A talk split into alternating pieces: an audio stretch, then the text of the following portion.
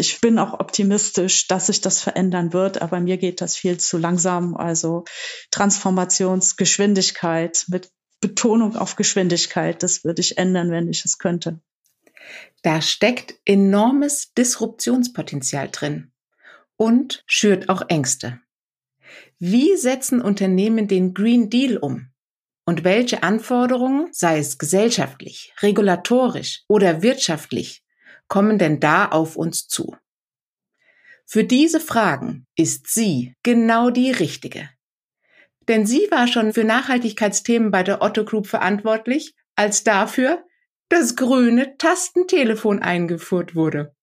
Ja, ihr habt richtig gehört.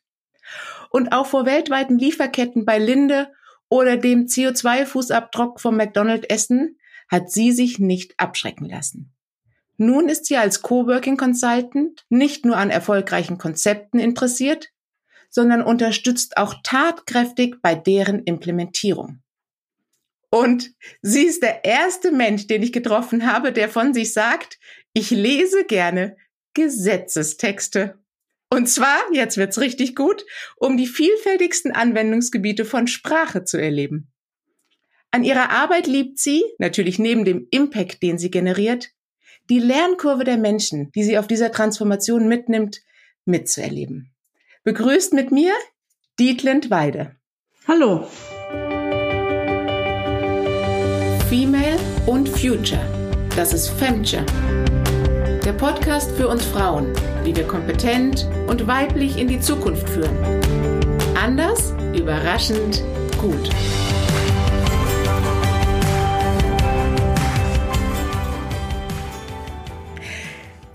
Liebe Dietlind, die veränderten Anforderungen an Unternehmen, dass sie nicht mehr nur profitabel zu wirtschaften haben, sondern dass sie auch ganzheitliche Verantwortung für unsere Erde und für die Menschen übernehmen müssen, beschäftigt die Führungskräfte auf allen Ebenen.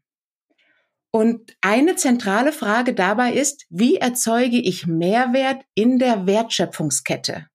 Und zwar unter Berücksichtigung sozialer und ökologischer Risiken und Chancen. Was sind denn aus deiner Erfahrung hier die wichtigsten Aspekte? Ja, also ein wichtiger Aspekt ist sicher, woher die Unternehmen kommen. Da darf ich Milton Friedman zitieren. Business of the business is the business. Also es ist noch gar nicht so lange her, dass in Frage gestellt wurde, ob sich Unternehmen überhaupt mit gesellschaftlichen Fragen beschäftigen sollen. Mittlerweile wird das gar nicht mehr in Frage gestellt. Die Unternehmen werden auch für ihre Auswirkungen zur Verantwortung gezogen und natürlich müssen sie immer noch profitabel sein. Die Frage ist eben, auf welche Weise Wachstum passiert. Und da ist man ganz schnell auch bei der Frage vom Kapitalismus an sich. Gibt es einen Wachstumszwang? Gibt es ihn nicht? Und wenn es ihn gibt, wie kann man weniger ressourcenintensiv wachsen? Und dann ist man auch ganz schnell bei dem Thema Innovation. Ja, also, dass wir wachsen müssen, einfach auch mit neuen Erfindungen. Mhm. Ja, das ist ein ganz spannender Ansatz, dass das nicht nur auf die Wirtschaft per se sich auswirkt, sondern dass das unser Gesamtsystem Kapitalismus verändert und vielleicht auch in bestimmten Ausprägungen in Frage stellt. Ich finde da gerade ein ganz spannendes Buch. Das hat eine Chefsoziologin, ähm, den Namen kriege ich gerade nicht zusammen, warte kurz, Maruto Mission auf dem Weg zu mhm. einer neuen Wirtschaft. Mhm. Und sie beschreibt eben genau das, auch dass der Staat neue Leitplanken für ein sozial-ökologisches, verantwortliches Wirtschaften immer den Unternehmen einfordern soll. Und das finde ich ganz spannend, dass wir hier durch den Umweltaspekt gestartet tatsächlich bisher geglaubte Glaubenssätze in Frage stellen und neu definieren müssen. Und wenn du an Innovationen denkst, hast du da vielleicht ein paar Beispiele für uns, wo du das schon erlebt hast? Ja, klar, aber vielleicht noch mal kurz auch zur, zur Rolle des Staates. Das mhm. ist ja auch ein Thema, über das sich prima streiten lässt und ja auch in der aktuellen Regierung ja auch gestritten wird. Wo soll der Staat eingreifen und wo vertraut man eben denn dem Markt? Und das ist der Klassiker eigentlich zwischen FDP-Positionen und den Positionen der Grünen Partei. Das ist das eine. Und was Innovationen betrifft, da sind vor allen Dingen auch die Innovationen interessant, die den Ressourcenverbrauch radikal reduzieren. Ein Beispiel wäre grüner Wasserstoff. Ja. Aber bis man es wirklich schafft, auch wirklich grünen Wasserstoff, also auch aus mhm. regenerativ erzeugten Energien herzustellen, das ist ein richtig langer Weg, aber das wäre ein gutes Beispiel. Grüner Wasserstoff. Und wie bewertest du Innovationen mit neuen Geschäftsmodellen? Wir erleben jetzt, egal welche Zeitung du aufschlägst, dass die Firmen umstellen in Richtung Circular Economy und ja. auch. Mhm. Ja, also Kreislaufwirtschaft ist ja eines der sechs Umweltziele der Europäischen Union. Und dazu gehören eben auch die neue Business Models, also wie Product as a Service oder Leasing-Modelle, dass man natürlich, da sind wir auch beim Kapitalismus, der sieht Eigentum vor, klar, aber dass man nicht mehr alles, was man benutzt, auch besitzen muss. Das ist ein sehr interessanter Gedanke und das erfordert natürlich auch bei Verbrauchern und Industrie einen mentalen Schwenk.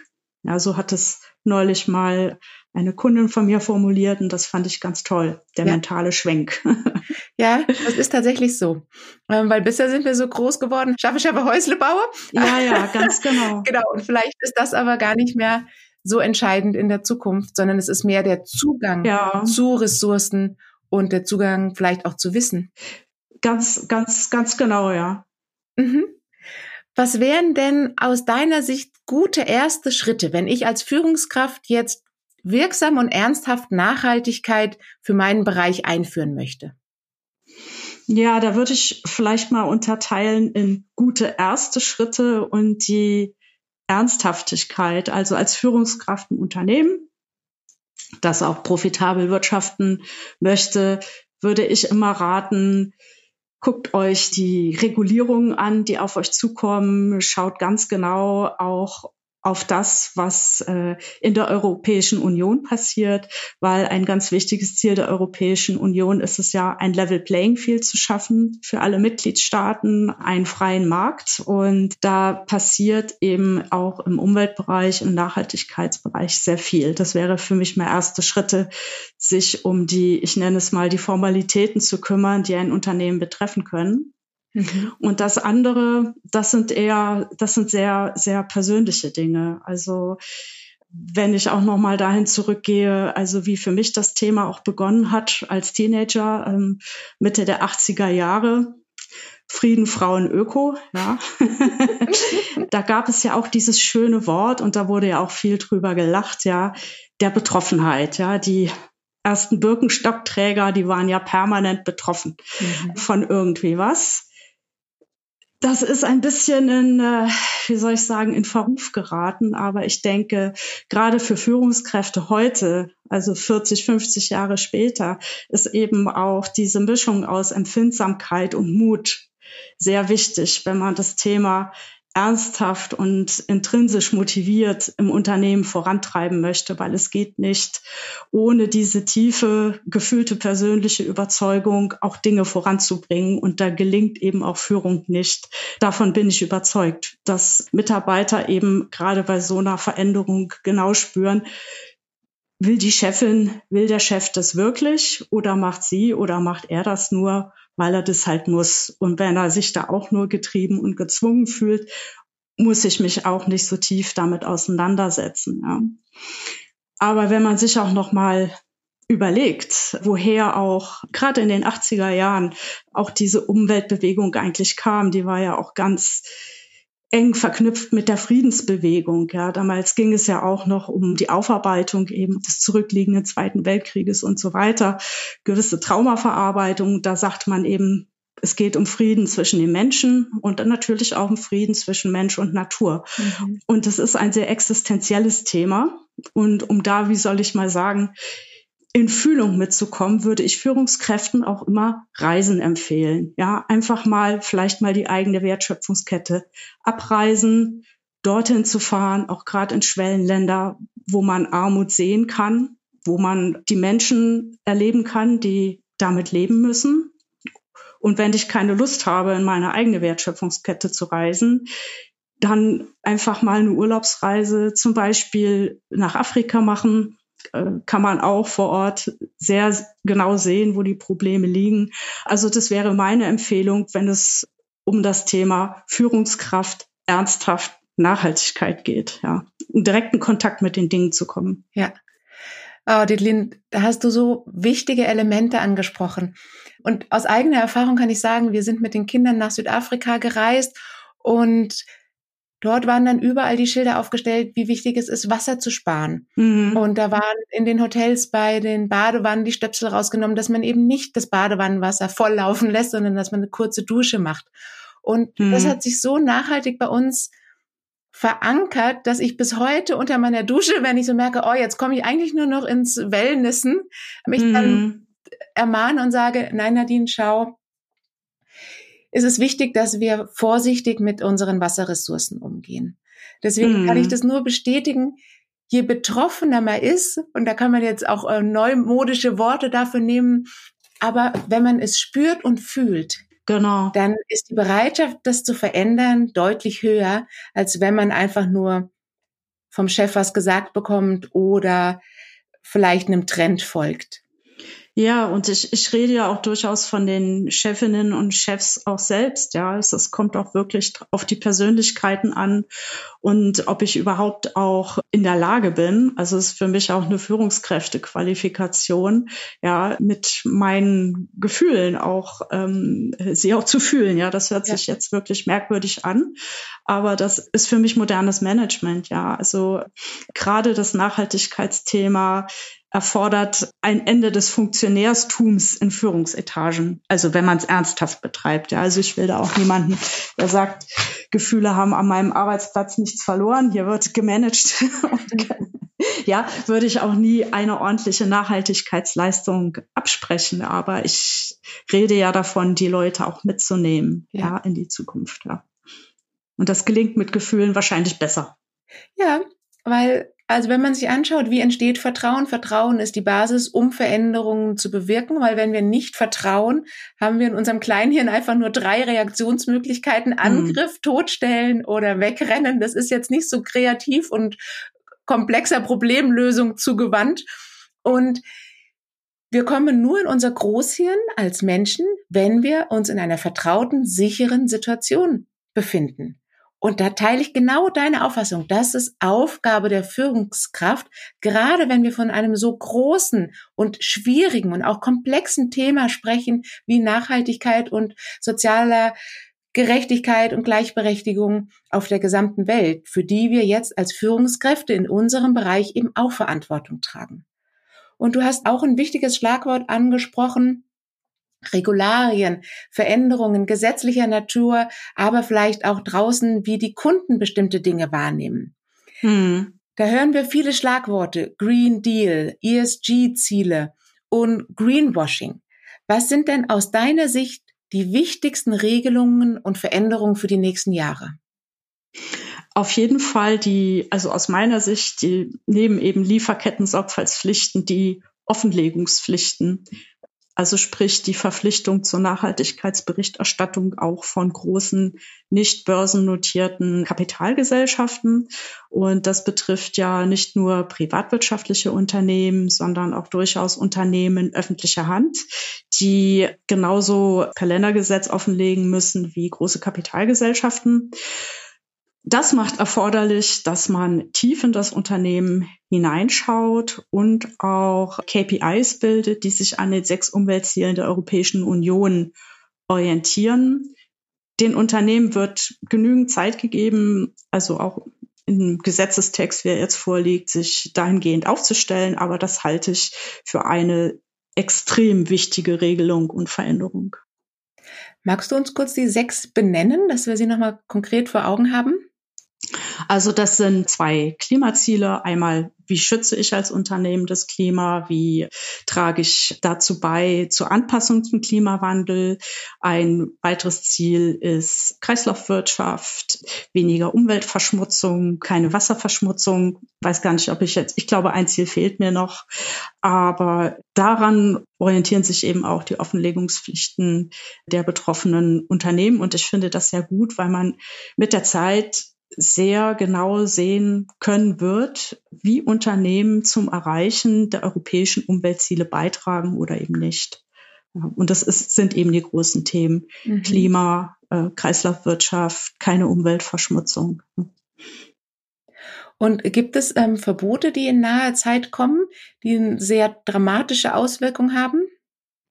Mm, also die Europäische Union, sagen wir es mal so, Verbote für Unternehmen sind natürlich immer sehr schwierig, weil ein Verbot ist der härteste Eingriff in den freien Markt, heißt, das darfst du nicht. Mhm. Und äh, die EU ist sehr aktiv, wenn es eben um Gefahrstoffe geht.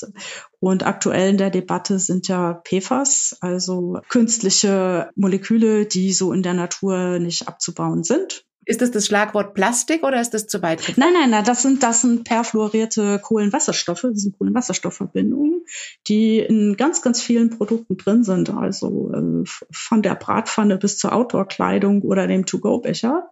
Äh, das ist auch lange bekannt, aber man erforscht jetzt eben, inwieweit sind die zum Beispiel krebserregend oder beeinträchtigen die Fortpflanzungsfähigkeit von Lebewesen und so weiter und so fort. Und das grundlegende Problem ist, sie lassen sich eben in der Natur nicht durch Mikroorganismen abbauen und reichern sich immer weiter an. Und das ist ein Anlass und einfach auch nur ein Beispiel, wo die Europäische Union eben überlegt, ob sie das nicht verbieten sollten. Aber weil das so viele Produkte betrifft, wäre das ein richtiger Tiefschlag für die Industrie. Und deswegen muss man eben oder überlegen beide Seiten sehr genau, wie man das Thema eben nun angeht. Aber das ist ein Beispiel für, du fragtest ja nach Verboten, wo es in so eine Richtung gehen könnte. Mhm, verstehe. Und wie ist es mit den Plastikartikeln? Also wenn ich mir angucke, dieses ganze Kleinteil Plastik, ja. ähm, wenn man im Hotel ist oder wenn man fliegt oder auch in den Apotheken mit den Giveaways. Ja.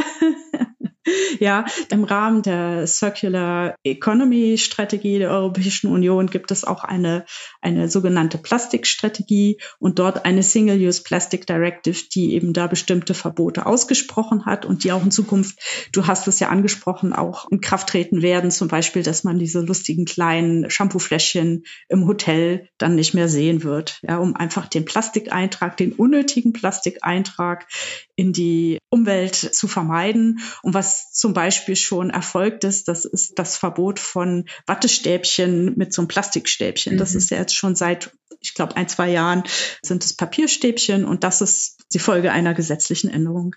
Ist es auch bei den Strohhalmen so gewesen? War das ähm, genau. eine gesetzliche Forderung? Genau, das ist auch die Single-Use Plastic Directive. Ah, spannend. Die, ja. die, die SUP, genau. Ja, und wie viel das mit Mindset zu tun hat, kann ich euch erzählen. Also auf genau der gleichen Südafrika-Reise sitzen wir am Strand und bekommen ähm, Flaschen zugeliefert, deren Glasrand oben so ein bisschen abgesplittert war. Und die Kinder waren noch klein. Und was macht die fürsorgende Mama? Fragt, ah, könnte ich nicht zwei Strohhalme bekommen? Und dann guckt mich der Kellner völlig zurecht entsetzt an und sagt, wir sind hier am Meer wie willst du jetzt ein Pla was machst du mit Plastik? Das langt nur im Wasser. Und dann habe ich mich ein bisschen ja. geschämt für meine Frage. Aber genau, das eine, was ich Gutes tun wollte, war kontradiert durch die Tatsache, dass natürlich dieser Strohhalm wahrscheinlich wegfliegt und dann im Meer landet. Genau, wir haben dann ein Glas bestellt. Es gibt also auch immer eine alternative Lösung, auch wenn man ja. vielleicht nicht im ersten ja, ja. Blick die hat, genau. Ja, also um dein Gewissen nachträglich zu entlasten, der große Plastikeintrag in die Meere kommt durch Flüsse, ja, kommt durch die ganz großen Flüsse, auch in Asien. Das ist natürlich auch Dinge, die am Strand wegfliegen, aber dass dieser Mikroplastikeintrag, von dem ja auch alle sprechen, der erfolgt überwiegend über Flüsse. Oh, Dietland, you made my day. ich danke dir.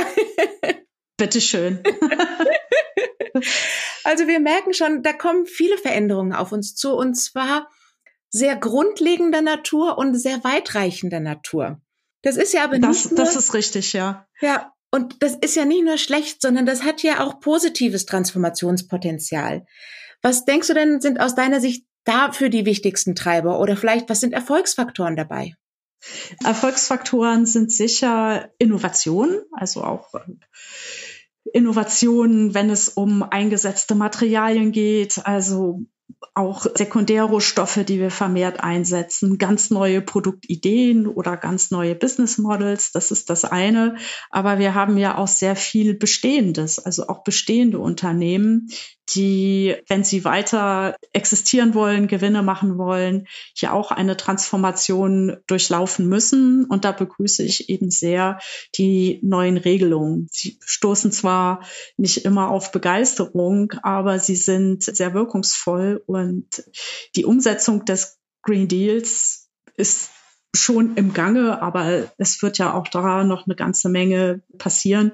Und ich finde das sehr gut, ähm, dass in der Europäischen Union eben auch sehr viel Kapital in diese Nachhaltigkeitsrichtung gelenkt wird. Mhm. Das ist genau das Richtige und das passiert in den Vereinigten Staaten ja auch.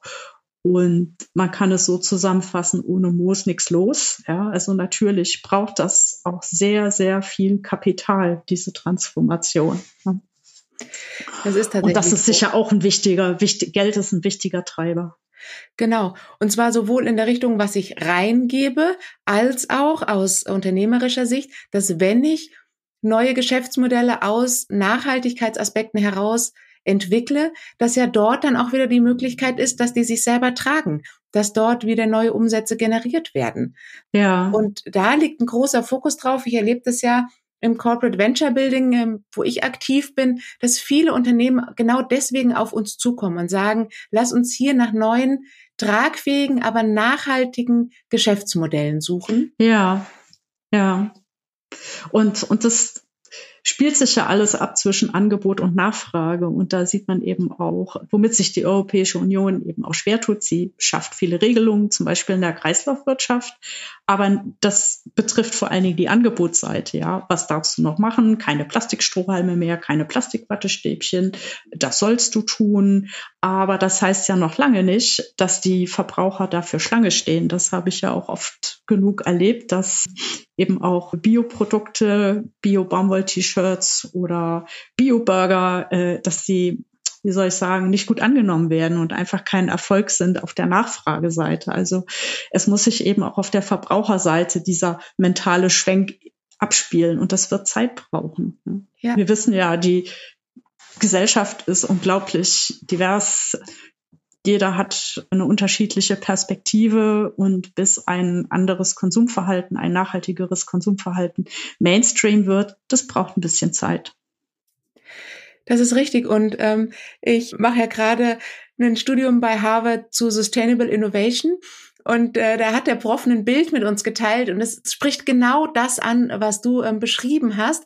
War eine junge Frau, hatte so einen Jutesack umhängen, auf dem stand No More Plastic. Und in der Hand mhm. hatte sie ihre Plastik äh, mehrfach nutz Trinkflasche und war so am Laufen in der Stadt. Ja, ja. ja genau. Also selbst mit der besten Intention merken wir dann manchmal nicht, dass das Jute-Säckchen halt jetzt auch nicht gut macht, dass du weiterhin noch eine Plastikflasche auf dem Weg hast zum Trinken. Ja, ja, ja, ja, ja. Und ich meine auch, was mich auch immer so erstaunt, ist es manchmal wie so eine Rückversetzung in die 80er Jahre. Da gab es auch schon die Beutel Jute statt Plastik. Ja, das ist alles 40, 50 Jahre alt. Auch die Debatten. Es hat sich nicht viel getan. Und äh, für Leute wie mich, die immer schon in dem Bereich tätig waren, ist das mitunter auch wirklich, wirklich frustrierend. Und deswegen sind auch gerade diese Regulierungen, jetzt muss das einfach mal passieren, auch so wertvoll. Ja, das ist noch nie passiert vorher. Absolut. Und es war ja so, dass die Koalitionsgespräche dazu geführt haben, dass wir jetzt bestätigen, dass wir die Autobahnen schneller und größer machen. Und hat, die hat sofort dazu geführt, dass eine Friday for Future Demonstration in München stattgefunden hat äh, vor der FDP-Parteizentrale. Erlebst du, dass die nächste Generation da mehr drauf achtet? Ja, absolut, absolut. Also vieles ist auch selbstverständlicher und wird da auch gar nicht mehr diskutiert werden. Und ich sehe dann manchmal auch meine Generation, also die, die Älteren, da tatsächlich auch als Hindernis. Und dann tun mir die jungen Leute leid. Mhm. Ja, weil ich denke auch, dass auch wir eine Verantwortung haben, dass die eine wertvolle Zukunft haben. Und selbst wenn wir es jetzt in der Vergangenheit nicht alles richtig gemacht haben, haben wir immerhin jetzt noch die Chance, aktiv zu verändern und aktiv zu steuern, dass auch die eine lebenswerte Zukunft und einen lebenswerten Planeten haben. Ja, absolut. Wenn du heute eine Sache grundlegend verändern könntest, was wäre das? Ähm, in Bezug auf Nachhaltigkeit? darfst du, darfst aber anders. das wäre auf jeden Fall die Transformationsgeschwindigkeit. Ich denke, gerade auch bei so einem existenziellen Thema wie dem Klimawandel und man kann die Klimaveränderung ja auch sehen. Wir erleben den Grad der Umweltverschmutzung nicht so sehr hier im reichen Europa. Aber wie gesagt, äh, schickt die Führungskräfte auf Reisen und sie werden sehen, dass es in ganz vielen Ländern einfach keine Recyclinganlagen gibt, dass äh, Textilien, dass unser Müll einfach auch abgekippt wird. Ja, und das muss aufhören. Und ich bin auch optimistisch, dass sich das verändern wird. Aber mir geht das viel zu langsam. Also Transformationsgeschwindigkeit mit Betonung auf Geschwindigkeit, das würde ich ändern, wenn ich es könnte. Wow, das ist ein starkes Statement. Liebe Dietlin, dazu noch zwei Anekdoten. Die eine ist, Nachhaltigkeitsverantwortlicher von einem großen amerikanischen Semiconductor hat ein Buch geschrieben, Tree Hugger. Und er hat genau das gemacht, was du den Führungskräften empfohlen hast. Er ist nämlich auf Reisen zu den Produktionsstätten gegangen und hat dann nicht im Hotel übernachtet, sondern hat in den sozialen Wohnungen, die die Firma zur Verfügung gestellt hat, für die Arbeiter übernachtet und hat dann mit den Mitarbeitenden dort Gespräche geführt und sich die wahren Verhältnisse anguckt. Und ich glaube, das ist wirklich ein sehr prägendes Erlebnis, das dann wahrscheinlich auch intrinsisch die Transformationsgeschwindigkeit deutlich erhöht. Genau, das und das meinte ich auch. Das ist sehr vorbildlich. Mehr davon. Schneller und intrinsisch motiviert, direkt das erleben. Und ähm, wenn ihr jetzt noch Fragen habt zu Nachhaltigkeitsthemen, schaut einfach in die Shownotes. Dort sind die Kontaktdaten von Dietlind. Sie wird euch gerne zur Verfügung stehen und Fragen beantworten. Ihr könnt auch mich direkt kontaktieren und dann vernetze ich euch oder kann euch vielleicht das eine oder andere auch schon direkt beantworten. Es war ein tolles Gespräch. Dietlind, ich sage herzliches Dankeschön sehr gerne. Ja, hat mir großen Spaß gemacht. Vielen Dank für die Einladung.